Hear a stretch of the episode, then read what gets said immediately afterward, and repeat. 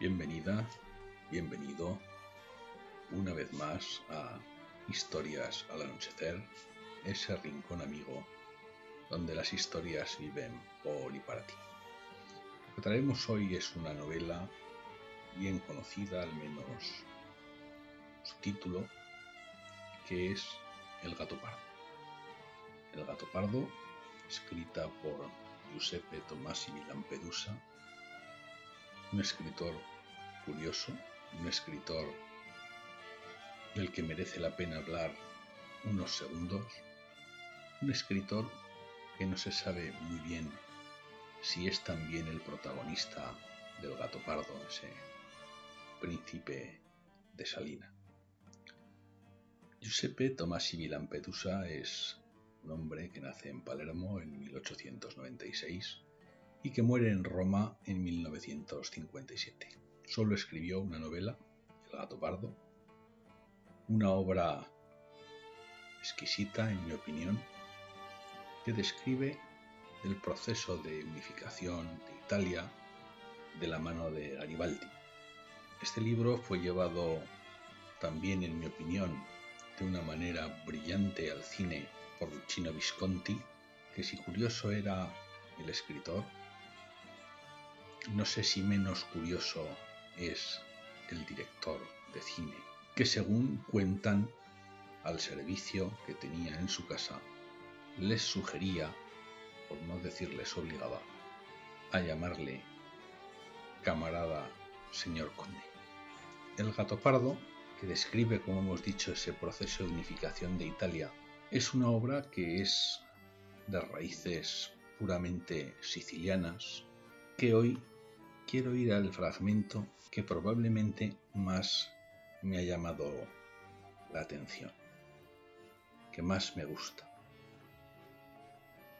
Al final diré por qué es el que más me gusta.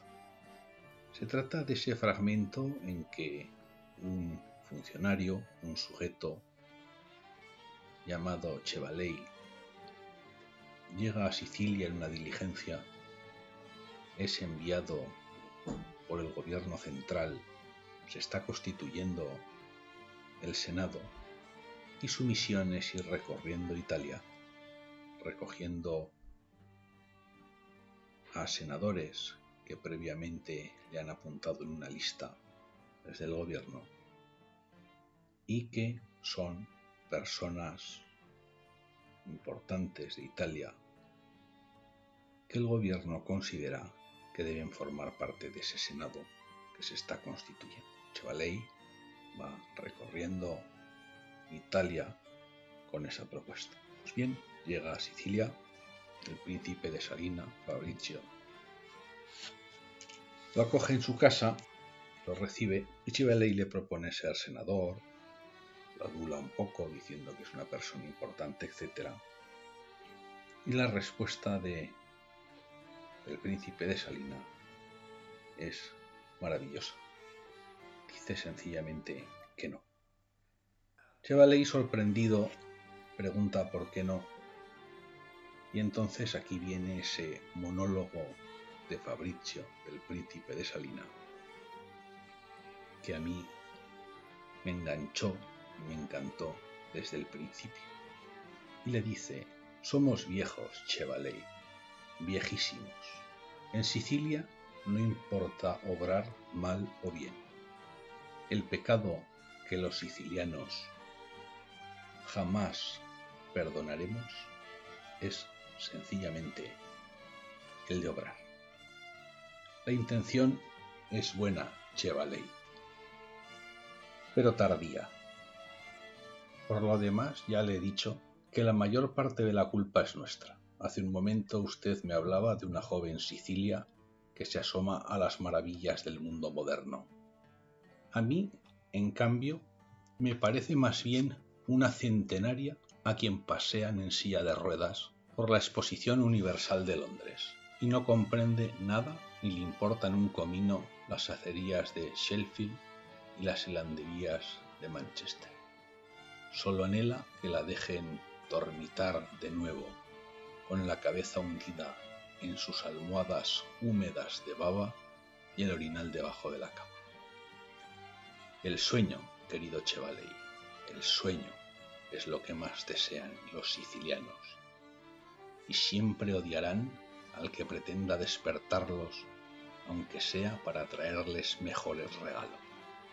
Dicho sea entre nosotros, personalmente dudo mucho de que el nuevo reino tenga demasiados regalos para nosotros entre su equipaje.